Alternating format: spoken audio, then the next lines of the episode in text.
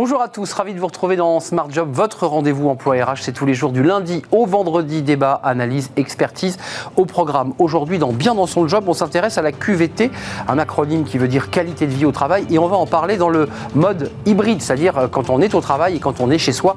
Tout cela dans la même semaine, c'est un défi pour les DRH. On en parle avec euh, Fabienne Boucaré, rédactrice en chef de My Happy Job by Mood Work. Elle est notre invitée. La pause café avec Fanny Griesmer. Comme chaque euh, jeudi, le retard au travail, c'est un sujet souvent sensible. Et être à l'heure, comme disait le général de Gaulle, c'est déjà être en retard. Tout un programme, ce sera la pause café. Le cercle RH, notre débat quotidien, on s'intéresse. Alors là, on va quitter les villes, on va partir euh, à la campagne, dans les champs, à la rencontre des néo-ruraux, des cadres, euh, souvent des commerciaux, des ingénieurs, eh bien, qui ont troqué le costume eh bien, pour le bleu de travail et le tracteur. On en parle avec nos, invités. Et puis dans Fenêtre sur l'emploi, eh bien, on reste sur la reconversion, mais cette fois-ci dans l'immobilier secteur euh, extrêmement attractif et on en parle avec Dominique de Saint-Laurent qui est la fondatrice de Willoge qui propose un package euh, global. On en parlera avec elle à la fin de notre émission. Voilà le programme tout de suite, c'est bien dans son job.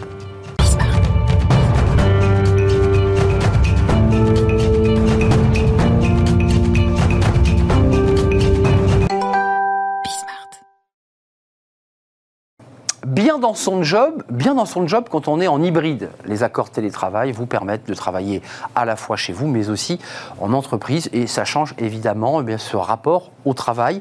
On en parle avec Fabienne Boucaré. Bonjour Fabienne. Bonjour. Merci de revenir nous voir. Vous êtes déjà venue il y a quelques mois, euh, la saison précédente, rédactrice en chef de My Happy Job. Alors la dernière fois, je vous ai appelé rédactrice en chef de My Happy Job, puis là, on a rajouté By Mood Work parce que euh, ben, vous venez d'être euh, quoi absorbé par une grosse start-up. Exactement on a rejoint une super start-up qui s'appelle Moodwork et qui est spécialisée aussi dans la qualité de vie au travail et la santé mentale.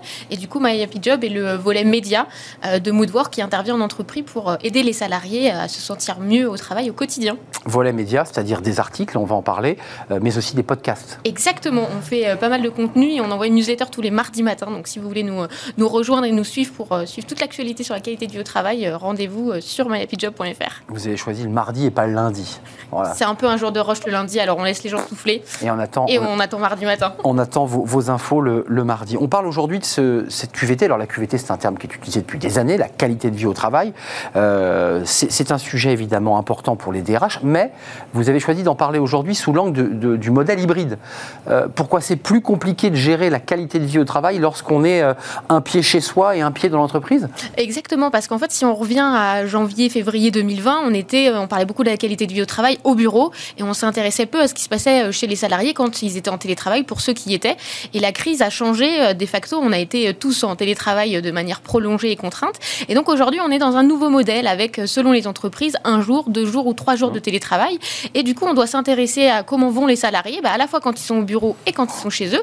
Et du coup, ce travail à distance bah, complexifie un petit peu la donne, notamment pour les managers, pour bien organiser les semaines, les journées de travail, et aussi pour les salariés pour bah, trouver le bon rythme et le bon équilibre. Alors, vous vous dites, d'ailleurs, ça m'a surpris que finalement le, modèle hybride était bon pour la qualité de vie au travail. Expliquez-moi, pourquoi c'est bon? Ben Moi, spontanément, je me serais dit c'était plus compliqué.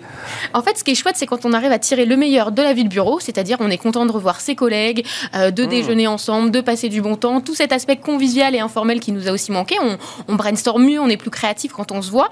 Donc ça a du bon, mais d'un autre côté, quand on est en télétravail, on est très content de ne pas avoir euh, des temps de transport, de ne pas être dérangé non-stop. On peut euh, peut-être finir plus tôt ou aller caler une séance de sport dans la journée, donc on y gagne aussi. Donc en fait, quand on arrive à trouver ce fameux bon équilibre, bah, je trouve qu'on trouve, on tire le meilleur à la fois de la vie de bureau et euh, du télétravail. Euh, vous, vous donnez des conseils à travers le, média euh, My Happy Job. La, sensation que vous avez, c'est que les entreprises se sont pliées par la force des choses à ce nouveau modèle, que c'est encore compliqué à mettre en place. Il y, a des, il y a des résistances. On parlera des salariés et de leur santé mentale, mais il y a des résistances côté entreprise encore Alors je dirais qu'il y a déjà un grand pas qui a été fait, c'est-à-dire que maintenant ça devient, en tout cas dans beaucoup d'entreprises, la norme avec les, ce qui varie, c'est le nombre de jours de télétravail par semaine. Comment on organise ce télétravail.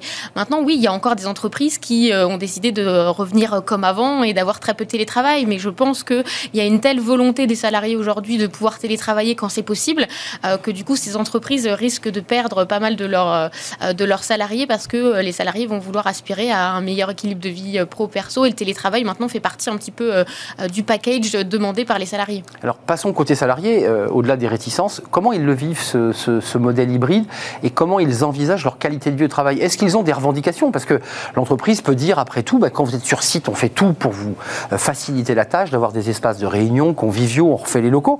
Mais quand vous êtes chez vous, après tout, prenez en main votre vie et votre qualité de vie au travail. Moi, je, Alors, en fait, ce qui est intéressant, c'est qu'aujourd'hui, c'est une période qui est vraiment en pleine expérimentation. C'est-à-dire qu'il n'y a pas une recette miracle et il n'y a pas, même pour les salariés, quelqu'un qui a trouvé euh, voilà, la solution qui conviendrait à tout le monde. Pas à pas, on avance. Exactement. On teste, on essaye, on voit ce qui marche. Et par contre, aujourd'hui, beaucoup d'entreprises proposent euh, des kits de télétravail à leurs salariés, certains dédommagent pour euh, les journées de télétravail. Donc il y a quand même une prise en compte réelle parce que bah, quand on parle de sédentarité, de troubles musculo-squelettiques, ils ne s'arrêtent pas à la porte du bureau et ils s'invitent aussi chez soi si on reste mal assis ou en tout cas si on n'a pas forcément les bonnes habitudes. Fabienne, vous n'êtes pas juriste, mais cette question est posée. C'est-à-dire que le, on va, le, droit, lorsqu'on est en télétravail, s'applique aussi pour le salarié à son domicile. On est d'accord. Si vous avez un accident du travail euh, chez vous, bah, c'est pendant une journée de travail. Donc, du coup, c'est considéré comme un accident de travail euh, parce que vous êtes hmm. sur un, lieu considéré euh, par, par votre entreprise comme un lieu de travail. Même quand on va à la salle de sport. Grand débat. le, débat est posé. Hein. Les salariés doivent vous dire, mais s'il m'arrive quelque chose dans cet interstice qui est mon travail et mes loisirs. À voir après, en effet, si c'est sur le temps de loisir, le temps de pause. Et, euh, du coup, mais en tout cas, quand on est chez soi, euh, voilà, si euh, en allant répondre au téléphone, vous faites mal, et ben, du coup, oui, c'est considéré comme, un, comme un accident de travail. c'est assez rare de se faire mal en, au téléphone. La cheville, ah, ah jamais. Exactement. on bute, on voit pas où on marche et on s'écrase sur le jouet d'un de ses enfants. C'est un accident du travail. sur la santé mentale des, des, salariés, hum, comment ça se gère? Parce qu'il y avait des salariés qui étaient très heureux d'être dans le télétravail pour les raisons que vous évoquiez, le transport, les déplacements, le bien-être. Et puis il y en a d'autres qui l'ont vécu euh, vraiment, qui ont souffert en télétravail. Là, l'entreprise doit aussi les prendre en charge, cela. Exactement. En fait, ce qui est très important, je trouve, avec la crise, c'est qu'on a vu euh, différentes réalités. On a vu des gens qui se sentaient isolés en télétravail. Donc, le, de facto, le, de revenir au, travail, au bureau, ça va les aider, euh, du coup, à rompre ce sentiment d'isolement. Et des personnes qui se sont surinvesties. Pour vous donner un seul chiffre, on estime aujourd'hui qu'il y a 2,5 millions de salariés qui sont en burn-out. C'est énorme. C'est deux à trois fois plus qu'en mai 2020. En burn-out. En burn-out. Donc on a aujourd'hui des gens qui sont épuisés, fatigués. Euh, une population très à risque, par exemple, c'est les managers qui aujourd'hui sont beaucoup plus fatigués qu'il y a un an, un an et demi. Et en effet, la santé mentale est un enjeu euh, réel aujourd'hui pour les entreprises. Et je trouve ce que la crise, paradoxalement, a eu de bon, c'est qu'on parle plus de ces sujets-là. Et la santé mentale n'est plus tabou. On en parle comme de la santé physique et on comprend que euh, bah, le bien-être, c'est les deux à la fois et c'est pas seulement que la santé physique. Les managers sont à, bout. On, on, le voit dans l'actualité depuis quelques jours. On voit que les soignants, les médecins sont au bout du rouleau avec des démissions, des hôpitaux publics. Ce sont aussi des managers, en quelque sorte. Euh, le rôle des managers, quel conseil vous leur donnez à travers votre webzine et, vos podcasts? Qu'est-ce que vous leur dites à ces managers? Parce que eux aussi doivent s'adapter. Ils apprennent en marchant, là. Exactement, comme ils l'ont fait pour le télétravail contraint euh, qui a été très soudain. Euh, c'est un peu la même période pour eux, c'est-à-dire on expérimente. Donc déjà, le premier conseil, c'est de prendre soin d'eux parce que pour pouvoir prendre soin de son équipe et donner l'envie, la motivation, c'est aussi de penser à soi. Donc les temps de pause, se ménager ne pas se surinvestir et se surengager. On reste tous humains et humaines, donc il faut avoir ça euh, en tête. Et ensuite, c'est d'écouter leur équipe, de voir les besoins euh, pour euh, réussir à composer et prendre à la fois la dimension collective de l'entreprise, l'accord par exemple télétravail qui a été posé, et ensuite de trouver les aménagements, les ajustements nécessaires au sein de, l'équipe. pour les cadres, les salariés qui sont partis vivre à Nantes, à Angoulême et j'en passe, toutes ces villes attractives, qui se retrouvent de facto être obligés de faire du télétravail et ne venant à Paris ou dans leur siège que deux jours. Comment ça se passe là dans l'entreprise? Là aussi, vous avez des, conseils pratiques Puisqu'il y a beaucoup d'entreprises qui ont dit bah, écoutez, vous avez voulu partir, euh, il faut que vous soyez au bureau lundi à 8h et vous vous débrouillez. Ça s'est assoupli ou on a encore des tensions sur ce sujet? Euh, Je pense que ça s'est assoupli dans le sens où maintenant on essaye d'avoir un jour minimum et les entreprises se mettent d'accord. Pour certains, ça va être euh, le mardi, tout le monde est au bureau et que vous soyez en effet à Nantes, Marseille ou Paris, bah, tout le monde est là. maintenant, ce qui est intéressant, c'est de se dire qu'on peut bien travailler aussi en étant à distance. Et donc, s'il y a les outils, les canaux de communication, si le lien n'est pas rompu euh, quand vous êtes à Nantes et que les autres sont à Paris, bah, vous pouvez très bien euh, bien travailler. Et par contre, quand vous êtes euh, au bureau, bah, vous prévoyez beaucoup de temps d'échange pour du coup voir vos collègues et votre manager. Et pour vous, qui êtes rédactrice en chef de, My Happy Job, My Woodwork, faut pas les oublier, c'est quand même passionnant ce que vous vivez là, ce champ d'investigation, de réflexion c'est du jamais vu, ça, dans l'histoire des RH. Exactement. Et puis c'est passionnant parce que en fait, c'est une expérimentation, je trouve, permanente. C'est-à-dire qu'il n'y a pas un modèle qui se dessine. Dans trois mois, on aura peut-être découvert d'autres choses sur le modèle hybride. Et il y a plein de nouveaux modèles qui ont émergé avec la crise. Et ce qui est très intéressant, c'est par exemple quand on regarde la, la question du télétravail. En 2017-2018, on faisait des articles sur les bonnes raisons de télétravailler. Aujourd'hui, tout le monde est convaincu et on cherche plutôt le bon équilibre, comment faire. Donc on voit que tout ça bouge et en effet, c'est passionnant. Enfin, une chose est sûre, c'est qu'à travers l'expérience Covid, euh, le full remote, c'est-à-dire le 100% télétravail, la plupart des salariés, je dis bien des salariés, en sont revenus. Il y a, quand on regarde les études, en effet, très peu de salariés. Il y a moins de 5% qui veulent soit le tout bureau, soit le tout télétravail. On voit que la grande majorité, à peu près 80-90% euh, des gens veulent un, deux ou trois jours de télétravail. Et je pense que ça demande une certaine culture d'entreprise. Et les entreprises qui réussissent en full remote, c'est peut-être les entreprises qui ont, font ça depuis très longtemps et du coup ont des process et, euh, une manière de manager différente par rapport à une entreprise. Ouais. Société du numérique, société informatique qui, elle, était déjà prête par la distance de leurs collaborateurs. Euh, merci Fabienne Boucaré d'être venue sur notre plateau, rédactrice en chef de My Happy Job by Mood Work. C'est le mardi euh, vers 7h. 7-8h, exactement. 7-8h. Quand vous êtes au petit-déj, vous avez le webzine, vous avez toutes les informations qui ont été faites donc toute la semaine, j'imagine. Et qui vont venir vous éclairer, notamment, parce que j'imagine que mardi prochain, vous allez nous proposer des papiers sur la qualité de vie au travail. Exactement. Par exemple, pour vous donner un exemple, sur les, bureaux sources d'énergie, les bureaux régénérants. Donc, euh, pour en savoir plus, euh, venez sur My Happy Job pour euh, voilà, trouver. Bureaux régénérants? Exactement. Vous mettez de la glace, vous mettez de la chaleur, c'était quoi Vous mettez des, pierres Vous faites le plein d'énergie en venant voir vos collègues et en ayant ah. des bureaux qui vous donnent envie et pas, vous savez, les bureaux repoussoirs où on n'a plus envie de, venir. Et là, vous soulevez un sujet qu'on évoque souvent, c'est-à-dire on refait, on l'avait d'ailleurs hier sur notre plateau, on refait l'organisation de l'espace. C'est de ça dont il est question. Exactement, tout à fait. L'entreprise comme presque un lieu de vie convivial, ça aussi c'est une petite révolution. Et oui, et ça fait du bien, je trouve, de, justement d'avoir ces changements qui euh, sont devenus et deviennent de plus en plus le quotidien pour, euh, pour beaucoup. Merci Fabienne Boucaré d'être venue nous rendre visite. À très bientôt. Puis bah, écoutez, évidemment, préparez-vous dès 7h, 7h30 à, recevoir euh, les informations de My Happy Job by Moodwork. Merci d'être venu sur notre plateau. tout de suite, on fait une petite pause. Bah, ça, là, dans l'entreprise, quand on n'est plus en télétravail, on fait la petite pause café avec ses collègues. Bah, là, on va la faire avec Fanny Griesmer. Bonjour Fanny. Bonjour Arnaud. Comment ça va Très bien et vous Alors déjà vous étiez à l'heure pour arriver sur ce plateau, c'est quand même euh, ils étaient toujours très ponctuels, jamais vous n'avez manqué le rendez-vous. On parle du, on l'aura compris, du retard, du retard au travail.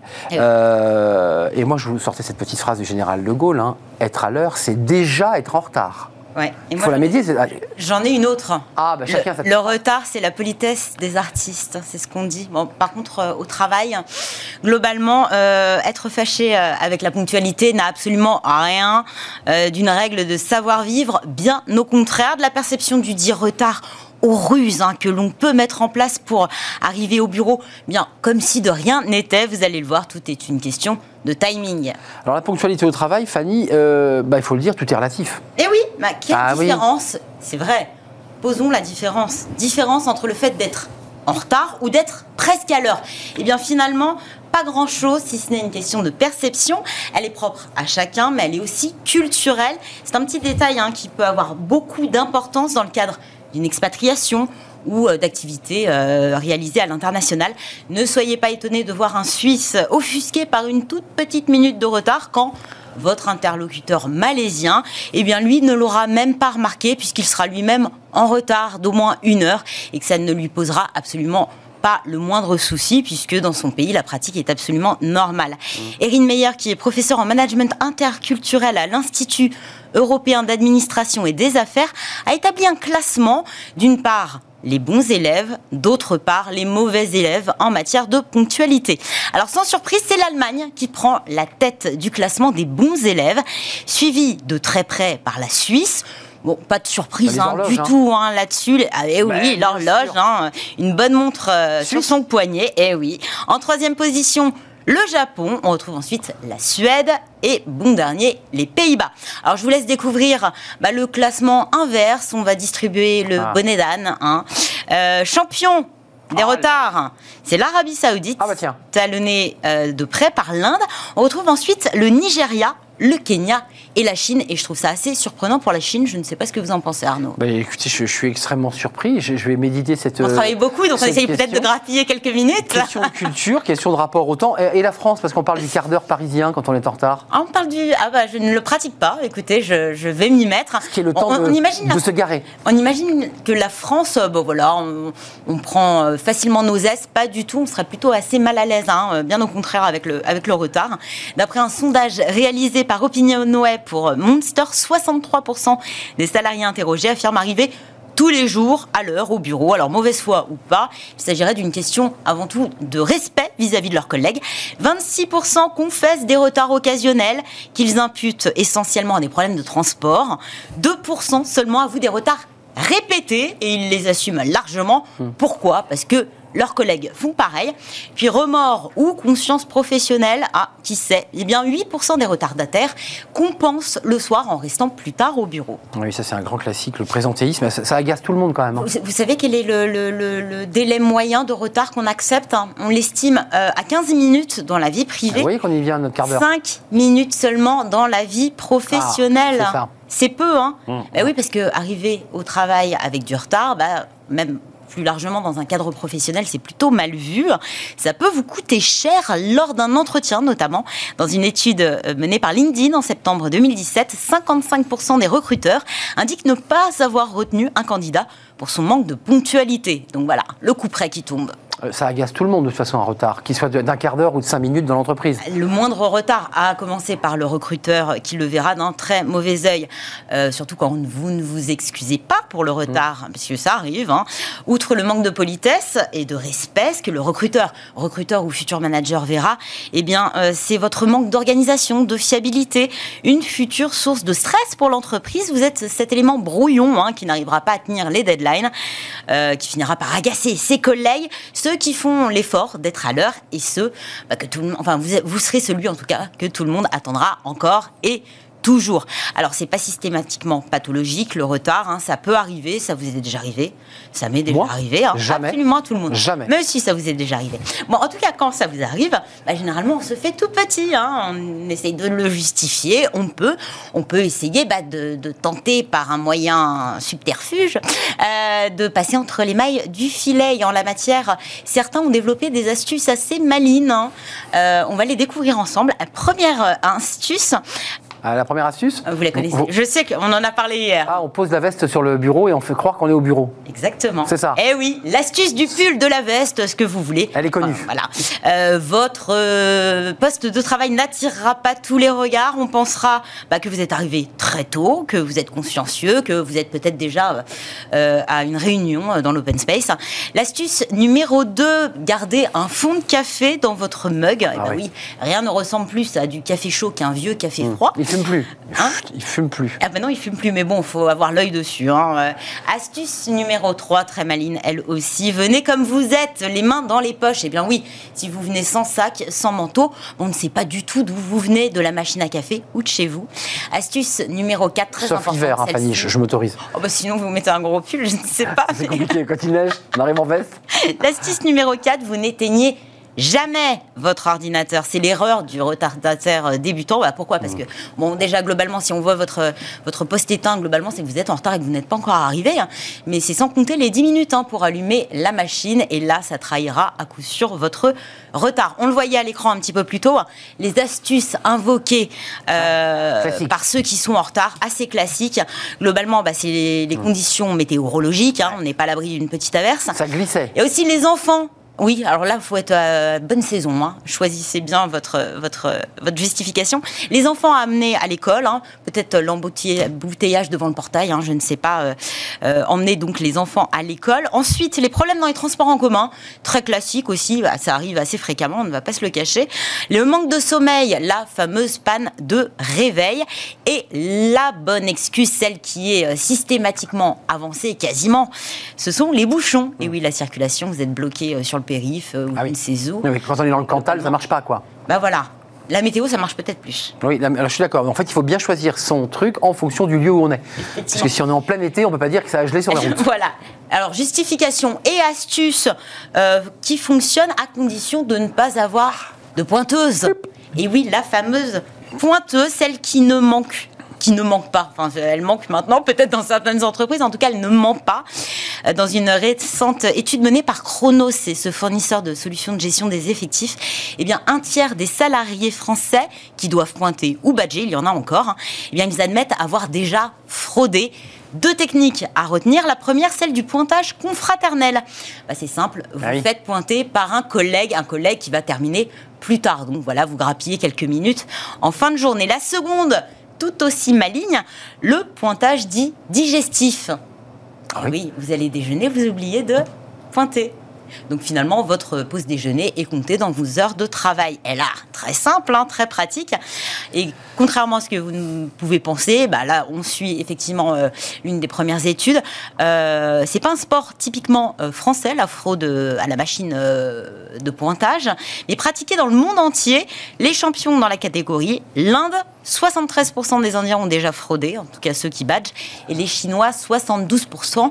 Finalement, on retourne un petit peu sur notre classement des pays euh, mauvais élèves en termes de ponctualité au travail. Les Chinois ne sont pas aux 35 heures. Qu'est-ce qu'on risque vraiment? Bah oui, euh, on, risque, gros. Eh oui, le retard, c'est mal. Hein. Ça peut vous coûter très, très, très, très cher. Si beaucoup de managers c'est vrai, ont tendance à fermer les yeux sur, sur des, retards, des petits retards généralement. Dans les faits, les retardataires compulsifs jouent avec le feu. Euh, bah alors quand il s'agit d'un événement euh, dit extraordinaire, type euh, conditions météorologiques, euh, intempéries assez violentes, hein, ou perturbations dans les transports en commun. Globalement, ils sont excusés de fait. Mais quand il s'agit de retards répétés sans raison solide, bah, vous pouvez faire clairement l'objet d'un avertissement, d'une sanction, comme la retenue sur salaire, par exemple. Mais ça peut aller également jusqu'au licenciement et pour faute grave, de quoi faire réfléchir très sérieusement à votre petit souci euh, de ponctualité hein, et vous dire enfin que peut-être euh, bah, l'heure c'est l'heure. Et pour conclure, Fanny, le télétravail, bah, le télétravail on y revient, hein. Mais oui, alors ça, ça, a rebattu de nombreuses cartes et on imagine bah, logiquement qu'il a aussi peut-être remis les pendules à l'heure quand on est en télétravail. on n'a pas de problème de transport, le trajet domicile-travail est assez réduit. Hein. il suffit de passer euh, de votre chambre à coucher au mmh. salon. pas de retard au bureau, vous y êtes déjà. Alors le télétravail nous rend-il forcément plus ponctuel? Bien pas forcément. Hein. Le travail à la maison ne nous préserve pas des pannes de réveil, c'est une chose, ni des problèmes de connexion, ces problèmes euh, de réseau, ces défaillances techniques hein, qui sont devenues finalement l'excuse facile, incontournable pour justifier le moindre retard lors d'une visio. Retard que vous justifiez la tête haute, bah oui, puisque finalement ça se voit quand même moins globalement. Et ce que vos collègues n'imaginent pas, c'est que vous êtes peut-être à moitié habillé derrière l'écran de votre ordinateur. Vous savez, là, le, combo euh, chemise en haut, Batidama, en bas et quels sont, Et sont Bon, en tout cas, les retards, il faut être vigilant, il faut essayer. Soyez vigilant. Voilà, c'est, Moi, j'aime bien être. C'est respectueux pour les autres. Et puis même, euh, c'est assez juste hein, ce que vous disiez euh, par rapport au général de Gaulle. Hmm. L'idée, c'est d'avoir quand même quelques petites minutes d'avance. Bien sûr, il faut toujours respecter le général de Gaulle. Merci Fanny d'être venue nous éclairer sur ce retard et toutes ces petites subtilités, euh, petites astuces. là, on change totalement de sujet. On va s'intéresser aux néo-ruraux dans le, dans le débat, dans le cercle RH. Alors, néo-ruraux, c'est pas uniquement ceux qui sont partis avec un bleu de travail et un tracteur dans les champs, c'est aussi ceux qui ont quitté leur métier pour cultiver, mais en ville aussi, puisqu'il y a évidemment des fermes, euh, urbaines. On va en parler. En tout cas, c'est un changement de vie pour ces femmes et ces hommes qui passent parfois de l'ordinateur euh, eh à la semence et au tracteur. On en parle juste après cette pause.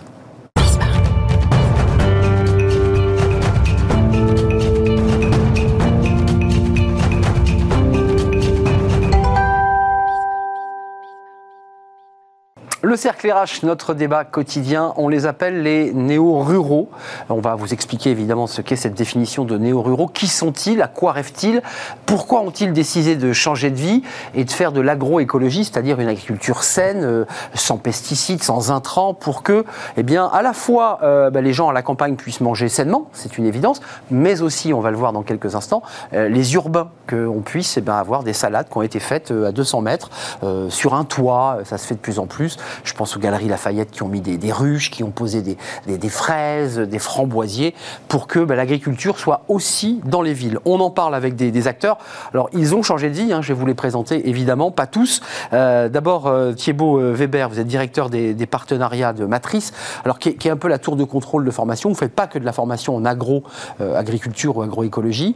là, j'ai vu que sur votre site, il y avait une formation de 4 mois 300 heures euh, délivrées à ceux qui un jour disent bah, je pose euh, l'ordi et puis je vais me consacrer à l'agroécologie. On va en parler avec vous dans, quelques instants. À vos côtés, euh, Michael Demezet, bonjour. bonjour. vous êtes fondateur du projet Vivante avec un S, première ferme régénérative en Bretagne du côté de Saint-Malo, vous, vous, me disiez. Et là, vous êtes en train, bah, la tête dans les, dans, dans, les chiffres, avec les notaires, avec les banques, pour, pour monter le projet qui va se monter et qui va exister. Vous nous expliquerez parce que vous, vous êtes designer philosophe. Donc ça, c'est pas à la base. À la base. À la base. Mais dans quelques mois, vous serez un paysan. vous serez un paysan. Mm. Vous dites paysan, vous. Hein Ouais, bah, paysan, c'est un des plus beaux mots de la langue française. Je suis d'accord, non, mais ce mot avait un peu disparu, vous savez, du vocabulaire. On disait agriculteur, euh, on disait, voilà. Euh, et puis, euh, face à vous, je crois que vous vous connaissez, Grégory Shepard. Bonjour Grégory. Bonjour. vous êtes fondateur du projet Ma Salade à Toi, et vous faites partie de ceux qui ne vont pas aller habiter à 800 km de Paris, mais dans l'agglomération, à Paris peut-être, d'avoir développé finalement des fermes urbaines. C'est bien ça votre projet? Tout à fait. Et vous avez un point commun tous les deux, c'est que vous êtes passé par la formation de, de Matrice. On est d'accord je dis pas de bêtises. Même promo, faites partie des alumni de Matrice. Même promo. Même promo. Ça. Donc vous avez été assis pendant plusieurs semaines, plusieurs mois, pour apprendre. Question simple, qu'est-ce qui a fait que vous avez voulu passer du métier, je crois, de euh, caméraman, de JRI, euh, vous êtes passé par la télévision, pour, pour prendre les rênes de, ce projet de, de Ma Salade à toi? Euh, ben, on va dire, euh, une réflexion qui euh, aujourd'hui est de plus en plus euh, répandue et classique, mais sur voilà, l'avenir de nos vies, l'avenir de notre société, l'avenir de notre planète. Mais j'ai envie de dire aussi, parce que vous parlez de ma vie d'avant en, télévision et en reportage. Vous n'êtes pas dépaysé ici, quoi, en fait. Hein. Voilà.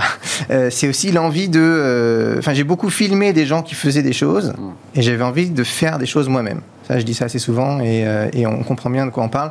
Et donc, euh, donc voilà, c'est vraiment l'idée de, prendre les choses en main. Quoi. Exactement. C'est ça, plus le raconter, mais de le faire vous-même avec une ferme. Et je vais donner la parole à votre collègue alumni euh, de, de, promo. elle sera où? Ça se passe comment? Parce qu'une fois que vous avez fait la formation, il faut quand même trouver des fonds, il faut organiser des lieux, il faut trouver les bons espaces, il faut des outils, il faut du matériel, il faut des plans. Enfin, vous montez une boîte, quoi, une entreprise là. Euh, ça sera où d'abord? Alors pour l'instant, je ne sais pas encore. Je suis en recherche de lieu. Ça, c'est important. Oui, je cherche un lieu qui est euh, assez grand quand même pour euh, une zone urbaine. Je cherche euh, dans les 5000 mètres carrés. donc voilà, c'est un processus qui est relativement long de pouvoir trouver le lieu qui est vraiment adapté et qui, moi, mon objectif, c'est d'être en urbain, donc vraiment dans une zone dense où je peux aller chercher le client, le consommateur au pied de la porte. Pour faire pousser pas que de la salade, parce que vous avez donné un nom un peu, un peu sympa à ma salade à toi, mais qu'est-ce qu'on y fait pousser là sur vos fermes? Alors on y fait pousser tout pas tout. On va pas faire un champ de blé sur un toit, euh, mais tout ce qui est euh, possible de faire pousser sur un toit euh, pour pouvoir préparer par la suite des salades composées, des récolter le matin même et les donner aux restaurants et, les donner aux entreprises, aux restaurants, aux, aux écoles d'ailleurs, aux écoles, voilà, tous les gens qui pourraient avoir envie de consommer une salade vraiment fraîche. Même question et après je vais vous donner la parole parce que ces formations, je suis persuadé que vous refusez du monde parce que les gens se bousculent au portillon, si j'ai bien compris. votre parcours, parce que vous m'avez dit bon à l'origine philosophe, designer, mais à l'origine, vous l'avez fait 20 ans quand même, ce métier. Donc vous ne l'avez pas fait qu'un jour, et puis un jour, vous avez basculé pour devenir paysan. C'était quoi un rêve qui était en gestation? Qu'est-ce qui se passe dans, s'est passé dans votre esprit pour, pour que vous mutiez et que vous le fassiez vraiment?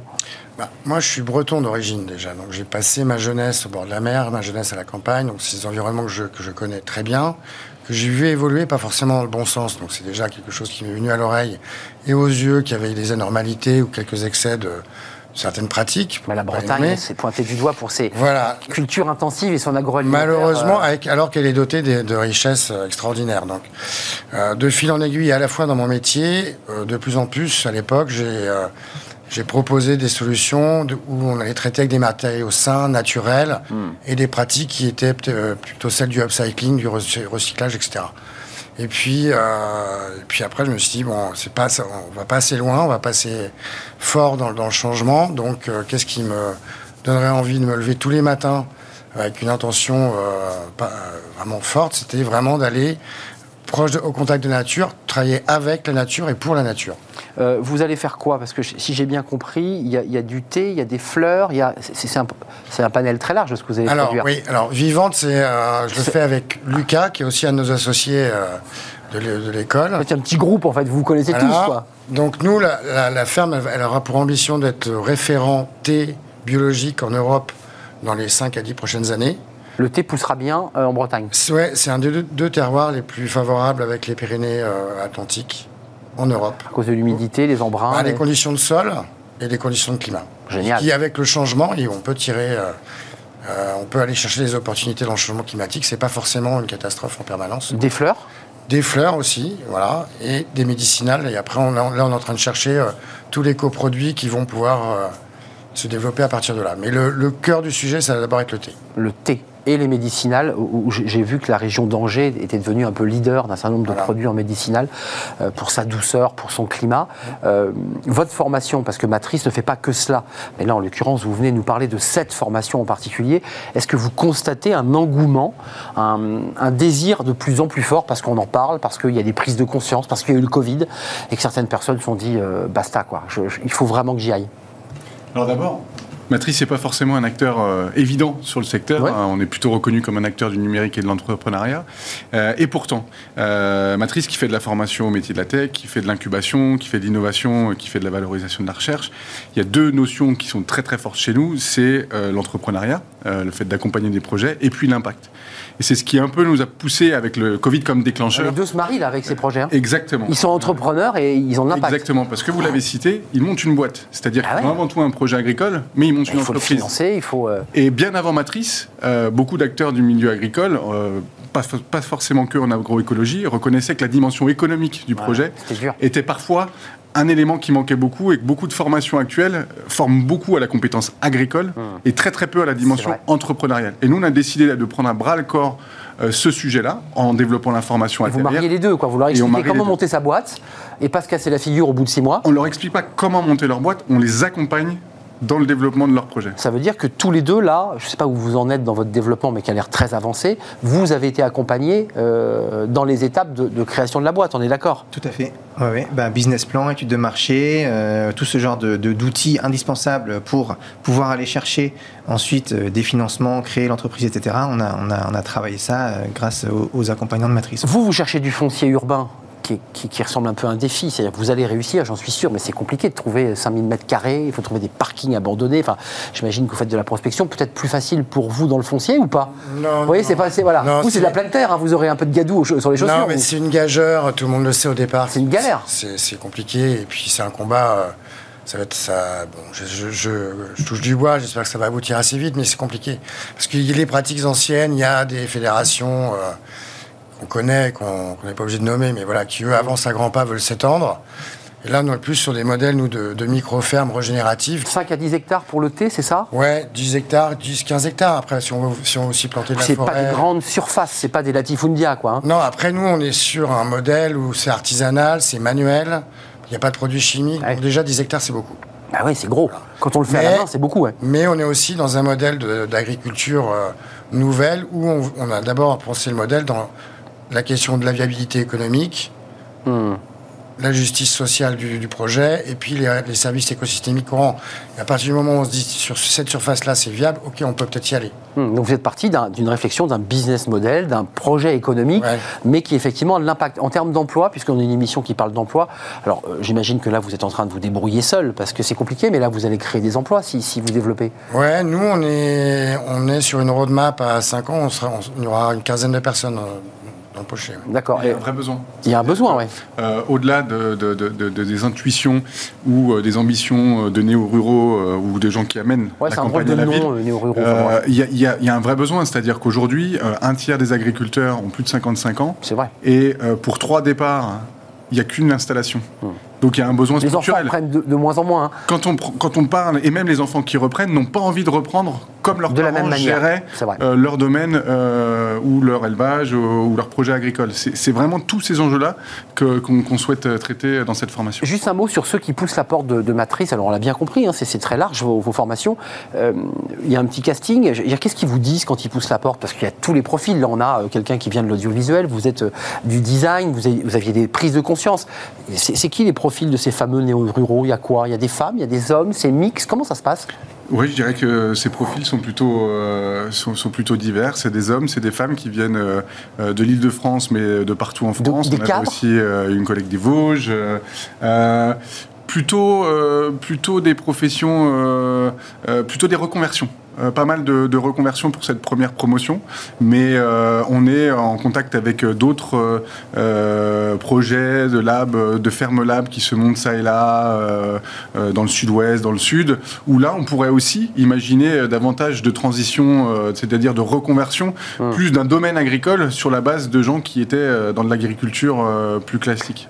Parenthèse, les gens qui poussent la porte, certains sont quand même aguerris aux questions économiques. Il y a quand même des gens qui ont vécu dans l'entreprise. Enfin, je veux dire, c'est pas totalement éloigné il y a quand même besoin d'une formation, excusez-moi de, basculer, de faire le contre-champ, mais d'agro, enfin, c'est-à-dire euh, vos plants de salade, euh, le terreau, la terre, euh, les épaisseurs, enfin, d'autant pour vous, puisque vous n'êtes pas en pleine terre, on est bien d'accord. Donc ça demande une technique un peu différente. Oui. Euh, alors moi, je suis passé par une formation agricole pendant 9 mois. En plus En préalable. D'accord. Euh, par rapport à la Et vous l'avez prolongé par matrice. Et je l'ai prolongé. Et, et, ça a été très intéressant aussi au niveau agroécologique, pas seulement au niveau entrepreneurial. Euh, voilà, parce qu'on a été accompagné par des gens qui, qui font ça et travailler sur un projet concret euh, tout en étant accompagné par, euh, sur le côté entrepreneurial et sur le côté agroécologique, mais voilà, ça permet de construire un, projet solide. Quoi. Hum. Donc là, vous avez géré la double compétence et les armes pour pouvoir lancer votre production. Euh, là, le délai que vous vous êtes donné, parce que c'est quand même pas rien, il faut mettre le costume, se coiffer, mettre un peu de parfum et aller voir les banquiers. Ça se passe comment ça? C'est cette partie-là de, votre, de votre nouveau métier? Euh, on va dire que pour moi, tout, tout enfin pour, Michael aussi, euh, tout part de, du foncier, quoi. Tout part du terrain. Euh, ça peut prendre un peu, un peu de temps. Voilà. Là, vous, avez, vous êtes en prospection, vous êtes en recherche, vous avez des contacts. Comment ça se passe? C'est appel à projet. là, c'est vraiment appel à projet ou alors aller voir des bailleurs, se positionner sur la construction d'un nouvel immeuble pour dire voilà, moi j'arrive avec ce projet-là, est-ce que ça vous hmm. intéresse? Ça, c'est intéressant. Voilà. À la construction, ils réfléchissent. C'est quelque chose qui est hyper important pour pouvoir développer l'agriculture urbaine, c'est que tous les, nouveaux projets immobiliers intègrent euh, euh, cet aspect euh, dans la construction. Il y avait un petit côté, je, enfin, je m'autorise, quand on dit agroécologie, ça vient vraiment s'opposer euh, aux agriculteurs qu'on voit avec des énormes engins euh, qui ont des, centaines d'hectares pour certains, pour ne pas dire des milliers, et qui vont euh, travailler sur du grand volume. il faut faire cohabiter les deux, ou vous dites aujourd'hui que c'est vous qui allez gagner la partie et qui allez pouvoir nourrir la planète? Parce qu'il y a un vrai débat sur cette question. Certains disent non, c'est pas possible. Il faut, il faut des modèles un petit peu comme ça, nature, naturel, mais on n'échappera pas au grand modèle latifundien. Moi, j'ai eu la chance de faire une petite discussion euh, dans une saison qui s'appelle euh, Demain est dans le pré. C'était il y a quelques mois sur le sujet. C'est pas l'amour dans le pré, vous rassurez. Hein. Alors non. Non, c'était pas cette émission. Demain, demain est, dans, le pré. C'est ça. Non, et en fait, l'idée c'était de savoir si la Terre était un commun. Donc les communs, c'est l'eau, l'air la terre, on est d'accord. Bon, il se trouve que l'agriculture intensive et conventionnelle considère que la terre lui appartient d'une certaine façon, ne reste, enfin, ils respectent leur modèle de fonctionnement, et euh, se targue d'être les seuls à pouvoir euh, nourrir euh, l'ensemble des, personnes en France, en tout cas et en Europe. c'est ça. Après, il y a, bon, c'est vrai qu'aujourd'hui, il y a eu beaucoup, beaucoup d'études de menées, à la fois par l'INRA et d'autres, hum. d'autres services très, très, très avancés qui indiquent que si on convertissait demain un, milliard, un million et demi d'agriculteurs à l'agroécologie sur des micro-fermes, on pourrait répondre à cette ah, Donc vous dites c'est possible à travers des études euh, scientifiques. C'est pour ça qu'il faut qu'il y ait de nouveaux arrivants euh, et que et qu'aussi on arrive à démontrer que c'est pas le métier euh, que et qu'il y a un modèle économique parce qu'il faut, donner envie aussi à ceux qui disent ça me tente mais il faut qu'ils puissient en vivre. Enfin je veux dire c'est quand même le débat. Hein. Ça reste ça reste un métier voilà d'engagement de, présence avec du temps mais c'est aujourd'hui, il y a plein d'exemples qui, qui, qui, fonctionnent et qui sont hyper, hyper positifs. Hein. il faut, il faut pas non plus opposer de manière trop frontale. voilà, les, agriculteurs en conventionnel aux. ils vous regardent bizarrement quand même, hein, certains. oui, sûrement. Ces zozos qui arrivent de Paris, là, sûrement, qui, avaient des métiers, et, objectivement. je les comprends parce que c'est eux qui, qui, sont dans ce métier-là et sur la terre depuis des années et des années. Et, et voilà, et je pense que moi, je jette la pierre à personne. j'ai envie qu'on aille vers plus d'agroécologie. J'ai envie que tout le monde y aille. J'ai envie que euh, les gens qui sont conventionnels aient et eux aussi envie d'aller vers moins de pesticides. il faut les emmener, il faut les emmener, il faut qu'on y aille tous ensemble. C'est pas les uns contre les autres. Euh, eux, ils travaillent comme ils travaillent aujourd'hui parce qu'on les a incités hmm. à le faire durant des, années, des décennies. Donc euh, voilà, je pense que c'est quelque chose qu'il faut construire vraiment tous ensemble. L'agriculture extensive à partir des années 60 où il fallait euh, nourrir, développer, mais sauf qu'on en voit aujourd'hui les limites par les pollutions, par, par un certain nombre de maladies induites. Mais justement, vous parlez du fait de montrer que c'est possible en renforçant cette dimension de projet cette dimension entrepreneuriale, euh, le fait de calculer, d'être accompagné dans le calcul de, euh, la définition de l'identité de son produit, mais aussi de son juste coût, donc du prix, c'est la manière euh, qu'on a donnée à, cette formation et donc aux projets qui en sortent de pouvoir montrer qu'ils sont viables et de, peser dans, ce débat-là. Nous, on ne va pas développer un discours à la noix de start-upers disant il faut tout disrupter, l'agriculture est un secteur à disrupter. Effectivement, c'est un, secteur dans, les, dans lequel aujourd'hui la Bretagne est un bon exemple il y a des acteurs en place. Nous, ce qu'on veut être. Gros acteurs on n'a pas la prétention tout seul de révolutionner l'agriculture. Par contre, on a la prétention de proposer à ceux qui voient bien qu'il y a un modèle qui est à bout de souffle, de pouvoir gérer cette transition et de l'accompagner parce que c'est possible, parce que c'est viable. Mais il y a un petit côté chez ceux à qui vous proposez cette formation qui est payante. Hein, euh, c'est ça, on, on selon peut. droits à la formation. Selon ses droits à la formation, on peut bénéficier du CPF, c'est ça, il y, a, il y a le CPF qui permet de, de, pouvoir. C'est de zéro euh, selon les droits à la formation qu'on a ou des droits dont on bénéficie avec Pôle emploi jusqu'à 2500 euros. C'est ça. Euh, c'est quand même des gens un peu militants. Vous avez un échange avec eux quand ils poussent la porte de l'école, vous échangez. Il y en a qui arrêtent en cours de route parce qu'en fait, finalement, ils ont rêvé de cette vie et ils s'aperçoivent en fait que ça leur ça correspond pas réellement à ce qu'ils voulaient, non ça, ça doit arriver Ou tout le monde va au bout Parce que dès le départ, les gens sont très motivés par cette transformation et, par ce changement de vie. Ça peut arriver. Il y a eu assez peu de déperditions sur cette première promotion. Euh, ouais, vos collègues, vous avez tous tenu? Bah, tout le monde est engagé à 100%. Après, alors moi, je fais partie des rares cas à ne pas avoir encore fait la, formation d'école d'agriculture. Des 9 mois. Qui sert justement à De Sas, en fait. C'est vraiment l'endroit où, pendant un an à peu près, on, va on, met les mains dans la terre, on va sur le terrain, on voit ce que c'est le métier, et ce qui permet d'arbitrer un choix dans un sens ou dans un autre. Je, je, je, voulais poser la question. C'est pas une vue de l'esprit, quoi. Ouais, c'est pas, c'est pas que de la théorie, le business plan. Quand vous avez, parce que vous venez de l'audiovisuel, euh, quand vous êtes retrouvé la première fois pour faire des stages, j'imagine qu'on va avoir un céréalier, on va avoir quelqu'un qui fait de, de la permaculture, j'imagine. Le choc est fort. Vous vous êtes dit, en fait, finalement, c'est pas pour moi, quoi. Je suis à l'humidité, les pieds dans la glaise, se lever archito, se coucher souvent tard, avoir des stress, parce que c'est quand même des stress. Vous vous êtes dit, après tout, je vais reprendre ma caméra. Bah, on est quand même prévenu à l'avance. ah, vous étiez prévenu Bah oui, enfin, je veux dire, on se renseigne un petit peu, et puis même avant de faire, euh, avant de faire une formation, euh, c'est bien d'aller un petit peu faire du bénévolat, du woofing, rencontrer, parler un petit peu avec des gens, comme ça on sait où on met les, où on met les pieds. Euh, voilà, je pense que c'est un grand bonheur de mettre les mains dans la terre, c'est un grand bonheur de se lever tôt, c'est un grand bonheur de récolter les poireaux sous la pluie, dans la boue, euh, et de plus être forcément tout le temps devant un ordinateur ou devant son téléphone en train de tweeter. Donc euh, voilà, on, récupère, euh, on récupère énormément de choses de, vie, de vie et de vivant. Là, on a un, de vos collègues, Mickaël, qui dit à 5 ans, voilà, moi j'aurai 15 emplois parce qu'il y a quand même une prospective, il faut quand même se projeter. Vous, c'est quoi votre prospective en termes de développement? Un, trouver le foncier, c'est-à-dire les espaces disponibles. Deux, créer de l'emploi. Tout à fait. Vous, c'est quoi euh, les étapes là, euh, qui vous attendent? Alors, il y a euh, trouver le foncier, trouver du financement nécessaire à l'implantation de cette ferme urbaine. Ça Donc là, c'est les banques? C'est des banques, c'est des, fonds d'investissement. C'est des fonds d'investissement. Ça, c'est quelque chose justement que aussi on a beaucoup travaillé avec Matrice, euh, qui a un réseau. Euh, et, ça, c'est très important. Et justement, c'est là où, euh, pour un projet en agroécologie, ah, le côté entrepreneurial est, fondamental. Hmm. donc voilà, je pense que ça, c'est une, une, aide très précieuse c'est important, comme l'air de rien, en termes même formels, de pouvoir, quand vous êtes face à des fonds euh, qui vous demandent d'expliquer votre projet, il faut quand même euh, être bien dans ses chaussures quand même. Là. Je ne sais pas si ça vous est arrivé déjà dans le processus. Bah, enfin, il ne faut pas se rater, quoi. C'est un grand oral. Quoi. On, fait des pitchs. Hein. Ouais. On, fait des pitchs chez Matrice. non, mais ça, je vais vous demander. un grand oral à la fin. Il y a un grand oral, c'est qu'il faut quand même être capable de, bah, de, faire ce que vous faites d'ailleurs. C'est une des grandes vertus de la formation atterrir chez Matrice, c'est qu'on a été. Enfin, d'abord, qui est d'une enfin, très très large, avec une ouverture d'esprit assez complète sur l'ensemble des, sujets, tant agronomiques, agroécologiques que sur la partie business.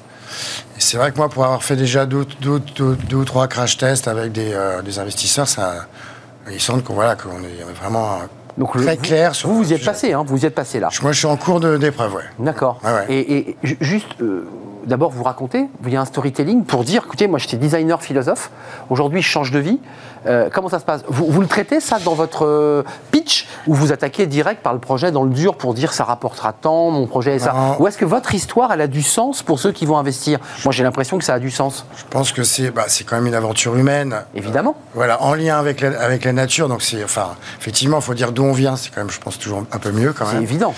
Et puis se dire aussi là où on va. Et euh, après, effectivement, il y, a des, y une réalité financière qui apparaît très vite, mais euh, l'histoire du projet, enfin le fond de l'histoire. Il est lié à votre histoire aussi. Hein. Oui, absolument. Et puis il y a de plus en plus d'investisseurs qui, ce qu'on dénomme aujourd'hui investisseurs fonds à impact, et qui ont envie de, de voilà d'investir de, leur argent dans quelque chose qui fait une différence. Et ça passe aussi par l'histoire euh, l'histoire humaine. Juste un mot, on l'a pas évoqué. Vous serez donc en, ne serez pas en pleine terre, ça va sans dire. On va pas on va pas creuser le. Pourquoi pas Peut-être. si jamais, euh, ce sera en, en, grande périphérie périphérie de Paris. on ne sait jamais. pourquoi pas Seine-Saint-Denis, dans l'Oise dans le Val-de-Marne, il y a de la terre. Mais imaginons dans un parking, vous allez travailler sur des, des quoi, des hauteurs de bac avec de la terre. On ne sera pas sur des, des pommes, euh, en l'occurrence des, tomates qui, pousseront dans du coton, comme on le voit dans des fermes chinoises. Euh, voilà, c'est juste qu'on y voit clair. la terre, mais je suis pas non plus euh, fermé à des techniques un peu plus, un peu plus nouvelles, comme l'hydroponie par exemple. Voilà, c'est, j'ai pas, j'ai pas de, je suis pas dogmatique sur sur sur la façon d'y arriver. moi, ce qui m'intéresse, c'est de créer quelque chose qui est dans un centre urbain, de créer des circuits court, très court, euh, voilà, d'être au pas de la porte du consommateur et d'amener euh, d'amener l'agriculture dans la ville. Et un mot, les villes, les maires, les élus, comment ils vous regardent quand vous leur proposez ce, c'est un concept qui n'est pas encore très développé, qui existe assez largement aux États-Unis, euh, mais finalement assez peu en France? Bah alors, la plupart, pas, tous, mais quand même la plupart, sont très très réceptifs. bon, faut faut pas se cacher que c'est quand même très à la mode hein, aujourd'hui, l'agriculture urbaine, les projets d'agriculture dans la ville, le jardin partagé. Donc euh, non, mais bon, c'est bien. C'est bien, je vois pas ça comme une concurrence, je vois ça comme une émulation positive. Hmm. Mais, euh, il faut faire sortir le projet quand même. Oui, bien sûr. Mais, euh, mais en tout cas, les, pouvoirs publics sont, sont, très, sont, sont, très demandeurs de, de ce genre de projet aujourd'hui. Euh, là, dans les formations que vous faites, vous allez accélérer, vous allez augmenter le nombre de candidats. Comment ça se passe? Est-ce que ça pousse là? Est-ce que, vous sentez comme ça un engouement d'un certain nombre de salariés qui, en particulier à cause du Covid, puisque ça a été un événement euh, souvent radical, se sont dit bon ben voilà, ça y est, je me jette, je suis prêt. Ça fait des années que j'y pense et j'ai envie de mettre les mains dans la terre. Il il y a un engouement euh, par rapport à, ces aspirations-là. Et puis il y a aussi, euh, et c'est ce qu'on souhaite faire également dans le futur, euh, au-delà de la, deuxième promotion d'atterrir qui est prévue pour le 22, qui commencera le 22 février 2021. Donc les inscriptions sont ouvertes. Donc ça c'est aussi, celle de 4 mois. Hein. Ça c'est celle de 4 mois qui va commencer donc le 22 février. il y a aussi pour nous la volonté de travailler avec des acteurs déjà implantés sur des territoires dans le sud, dans le sud-ouest, je le disais, pour développer avec eux la reconversion ou les expériences plus locale euh, et où on imaginerait atterrir comme un, un essaimage euh, quelque part euh, sur des territoires et dans lesquels, par exemple, on discute avec des acteurs du vin qui voient bien là encore qu'il y a un modèle ah qui est en difficulté et qui est à bout de souffle et qui aimerait bien repenser la question de la production vinicole et avec lesquels on serait heureux de travailler pour la récupération de, et, la reprise en main de certains domaines. si je peux, Grégory, bah, c'est que la formation terminée, c'est pas ciao bye bye et, et du coup, euh, on, est quand même, euh, on est quand même encadré et, soutenu par Matrice euh, pour tout ce qui est nos démarches futures. Donc, et c'est le cas d'ailleurs aussi pour ma formation agricole précédente. Donc ça, on se sent soutenu. Voilà, je pense que c'est important. Un mot chacun. Est-ce que vous êtes des, non pas des salariés, des chefs d'entreprise, entrepreneurs heureux, ou est-ce que vous êtes un petit peu, un petit peu projeté dans l'angoisse là en ce moment? Moi, je, je suis heureux parce que je sais que j'ai fait le bon choix. Mais envie que ça aboutisse. Et, voilà, je, serai, je serai serein quand, quand ça, sera abouti. Je, vous souhaite voilà, tout le bonheur du monde, comme dit la, chanson. Vous êtes un homme heureux, la philosophie, le design, c'est bon, on est passé à autre chose? Bah ouais, je, suis un homme heureux parce que je suis aligné entre mes valeurs, le sens que je veux donner à ma vie, ma relation avec la nature qui je pense est ce qu'on doit préserver le plus aujourd'hui dans l'urgence. Donc, euh, donc un jour, euh, on fera des duplex de Bretagne. Vous serez, vous, vous êtes à bienvenue. C'est ça l'idée. On, ah viendra, on viendra. Si, les moyens sont avec nous, on viendra vous voir.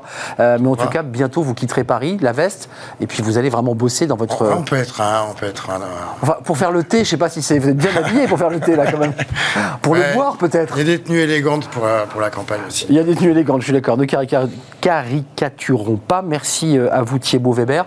Matrice, c'est à partir de février. Il reste de la place ou pas? Il reste de la place. Les inscriptions sont ouvertes. Ouvertes. Prochaine, Euh, promotion le 22 février 2021. Donc il y a encore le temps pour pousser la porte de l'école qui est dans le 15e, puis il y a un site internet évidemment qui est très détaillé. Venez nous poser plein de questions. Euh, le, site internet est très clair. En tout cas, la, fiche de présentation de la formation donne envie de. Moi qui aime mettre les mains dans la terre, c'est vrai que ça, ça fait envie.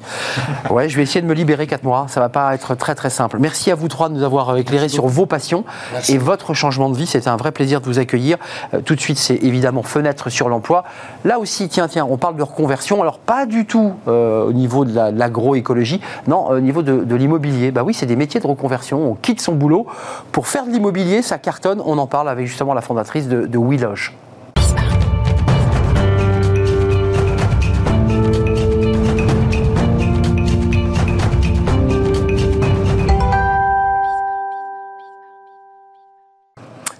Sur l'emploi, on quitte la terre, mais on parle de reconversion. Vous allez comprendre pourquoi avec Dominique de Saint-Laurent. Bonjour Dominique, fondatrice et CEO de Willoge. Euh, on parle de reconversion, mais dans l'immobilier et pas seulement. On va parler de votre projet euh, qui existe, hein, qui, est, réel. L'entreprise est créée depuis euh, un an. Ça fait quatre ans que l'entreprise est créée. Ça fait un an. Ça fait un an qu'on développe réellement en national. C'est ça.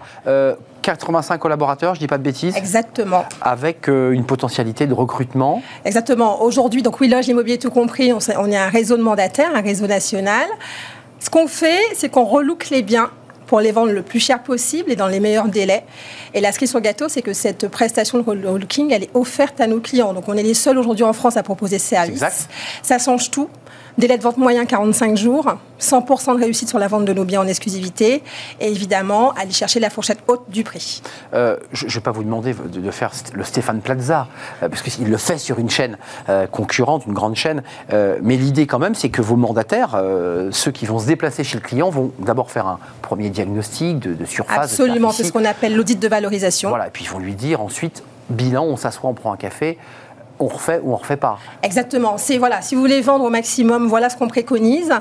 Il y a des choses que vous allez faire vous, parce que quand il s'agit de travaux, de rafraîchissement, maintenant, le relooking, on le prend en charge, donc c'est gratuit pour nos clients. C'est quoi un relooking pour être concret Un relooking, c'est en fait une nouvelle mise en ambiance. On va changer les mobilier pour mettre du mobilier beaucoup plus adéquat, beaucoup plus actuel.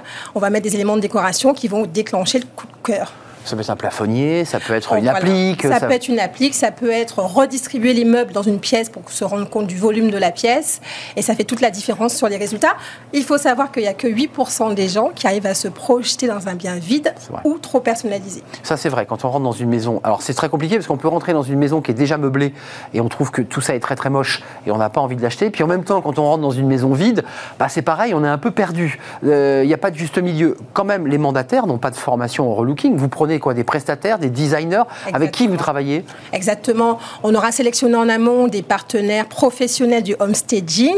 Donc souvent, on pense que le homestaging, c'est de, de faire des travaux. Pas du tout. C'est de la mise en ambiance. Et donc chaque mandataire qui va intégrer Willoge va pouvoir avoir à sa disposition des professionnels qui vont pouvoir l'accompagner dans la mise en ambiance du bien.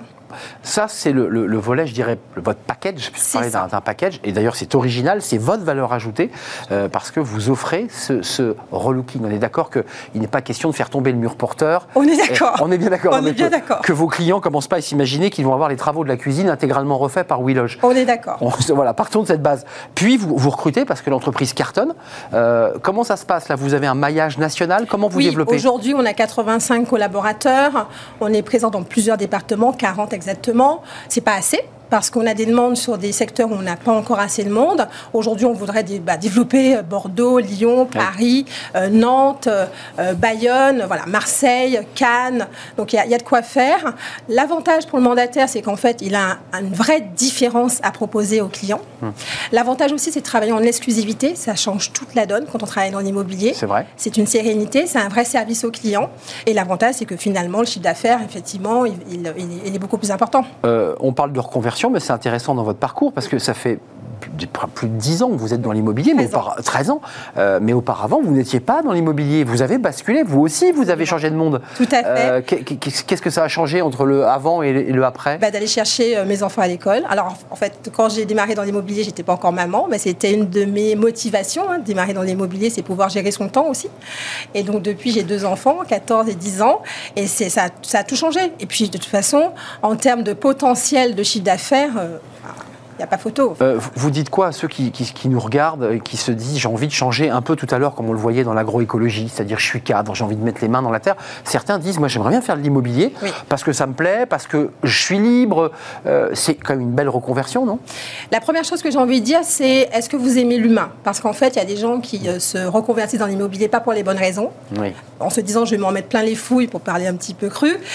évidemment, on gagne bien sa vie, on gagne même bien au-delà de bien sa vie. Maintenant, il faut aimer les gens faut aimer aider les gens, faut aimer accompagner, faut avoir vraiment cette fibre de dire que ce que je fais ce métier pour avant tout accompagner les gens, leur apporter une solution. C'est pour ça qu'on a des gens de la santé, par exemple, aujourd'hui qui nous rejoignent parce mmh. que avec la qualité, bah euh, eh bien ils se reconvertissent dans l'immobilier. Mais ils aiment les gens en général. Absolument, ils aiment, ils aiment les gens. Et donc ensuite, évidemment, avoir envie de se lancer à son compte, parce que quand on travaille en tant que mandataire, on est, indépendant, on est son propre patron. L'avantage, c'est qu'on est accompagné par une structure comme WeLoge où nous on apporte vraiment tous les outils, l'accompagnement et les formations à nos mandataires. Et en exclusivité, on est d'accord. Et en exclusivité. Ça, c'est important de le préciser. Absolument. Et puis avoir cette espèce d'énergie d'équipe qui va faire aussi la différence. Donc là, je parle spécialement de WeLoge parce que ce n'est pas le cas dans tous les réseaux de mandataires. Ce qui fait notre force aujourd'hui, c'est vraiment de pouvoir accompagner, former, fédérer, structurer les personnes qui nous rejoignent. Alors, Dominique de Saint-Laurent, une dernière question qui est plus globale par rapport au, à l'état du marché de l'immobilier. C'est compliqué, ça cartonne. Les prix ont flambé en province. Ils baissent tout doucement à Paris.